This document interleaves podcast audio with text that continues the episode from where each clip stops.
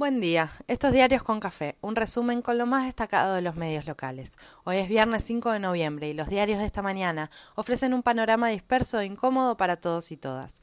Los días que faltan hasta poner el voto en la urna vendrán con más tensión y pulseadas. Clarín alerta por la presión sobre el dólar que tocó los 200 pesos. Los económicos miran qué hace el FMI, los empresarios, el central y el gobierno que negocia los precios de los medicamentos. Nación pone el ojo en las vacunas y mete miedo con la inmunización infantil con más ruido que nueces, otra vez. CFK se recupera y solo Página se indigna por la falta de humanidad de Patricia Bullrich. A una semana de entrar en veda electoral, los ánimos se caldean y las hilachas quedan a la vista. La salud de CFK concentró la atención de las mayorías, para bien y para mal.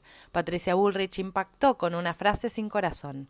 Cristina Kirchner se esconde en los momentos difíciles, dijo. Un aporte al diálogo, la convivencia y eso que sirve para hacer campaña y no se encuentra fácil. Un día después del micrófono de 5N en el agua y la patoteada de Macri. Varios contrapusieron el gesto de CFK con Esteban Bullrich y esta crueldad innecesaria. Hoy Clarín y Nación no lo mencionan prácticamente y le hacen el favor a la líder del PRO. Cierre del día, el parte médico confirmó que el estado general de la vicepresidenta es bueno, que lograron extirparle el pólipo que tenía y que en principio sería benigno. Todos mencionan el principio de acuerdo para el congelamiento de precios de los medicamentos, retroactivo al primero de noviembre y vigente hasta el 7 de enero. Buscaría al menos frenar la inercia general, mientras los analistas se alarman por el descalabro y la falta de conducción. Desde Washington, cuenta Bonelli, piden coordinación y plan.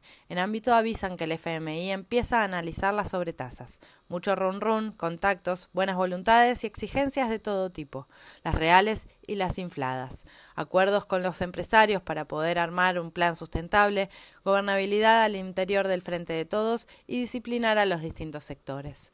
En el oficialismo confirmaron el acto de cierre para el jueves 11 en Merlo.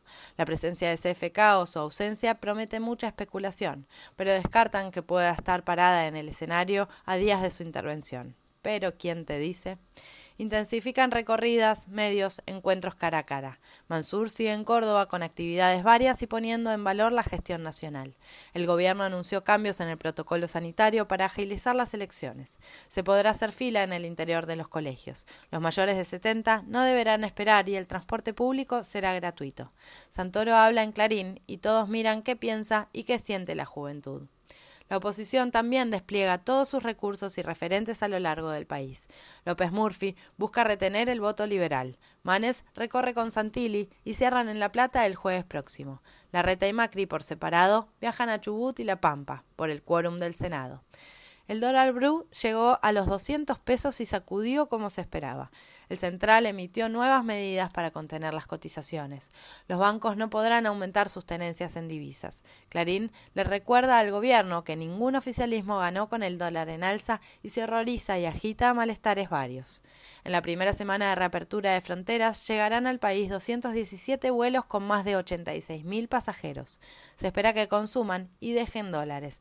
Por otra parte, los autos nacionales representaron el 55% de lo patentado en octubre y fue récord.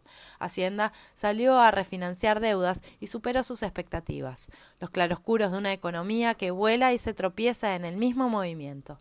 Alberto Fernández asistió a la presentación del libro sobre Evo, elogió los cambios en la matriz productiva que encaró el expresidente en Bolivia y mandó un mensaje a la Corte que indignó a varios.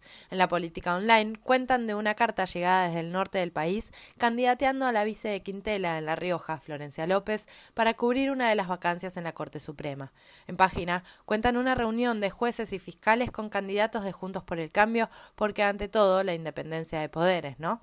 Ayer sesionó por primera vez la Corte de Cuatro y lo hizo contra pedidos de Debido y Felisa Micheli. Festeja Clarín. La CGT define conducción, como llano y sin caló. Después de su viaje a Brasil, el encuentro con empresarios y la reunión con Lula, hoy Kisilov se suma al acto de homenaje de No al Alca, con Evo y Correa.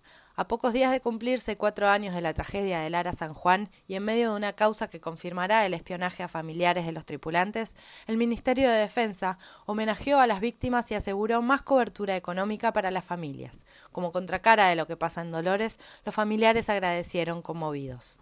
En el reporte diario se confirmaron 1.440 casos y 26 muertes ayer. El Reino Unido aprobó la primera pastilla antiviral contra el COVID. Que funcione. El Ministerio de Salud argentino avisó que ya gestiona su adquisición. Esta mañana Pfizer avisó que también tiene la suya. Alemania rompió su récord de nuevos casos por segundo día consecutivo y enciende más alarmas. En Chile también alarma el crecimiento de casos. Expertos hablan de la pandemia de los no vacunados y la relajación extrema con el virus aún dañando. La Organización Mundial de la Salud asusta sobre la nueva ola europea. En Tapa de Nación cuentan que China recién ahora está vacunando a menores de 3 a 5 años y Argentina ya lo hace desde el mes pasado. Por el femicidio de Araceli Fules, condenaron a prisión perpetua a tres imputados. La familia respiró con algo de paz. Se presentaron en la legislatura casi 54.000 firmas para impedir la privatización de Costa Salguero. La novela de Icardi y Wanda siguió alimentando morbos. Se confirmó la separación, la infidelidad y él se asombra. ¿Yo qué culpa tengo? Aunque no tenga nada que ver, varios empezaron a especular con una separación entre Macri y Aguada. Solo mensajes por redes y estarían viviendo en casas separadas. Conmoción en Rosario por el fallecimiento del periodista Mauricio Marona.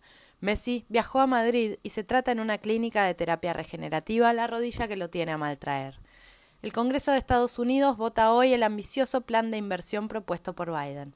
Otra vez pánico en Cancún, tiroteo con dos muertos en un hotel de lujo. Castillo logró el voto de confianza en el Congreso peruano y promete, ahora sí, poder avanzar en su gestión de gobierno. ¿Podrá? ¿Lo dejarán? En Chile sube la tensión en el sur, crecen las manifestaciones mapuches y Piñera se endurece. En los medios de acá se relamen para nacionalizar un conflicto cada vez más incómodo. Así llegamos al viernes, con el cielo cubierto y varios grados menos que el día de ayer. Anuncian fuertes ráfagas de viento en la ciudad. Abrigarse y descansar, que llega el fin de semana y se necesita como el aire.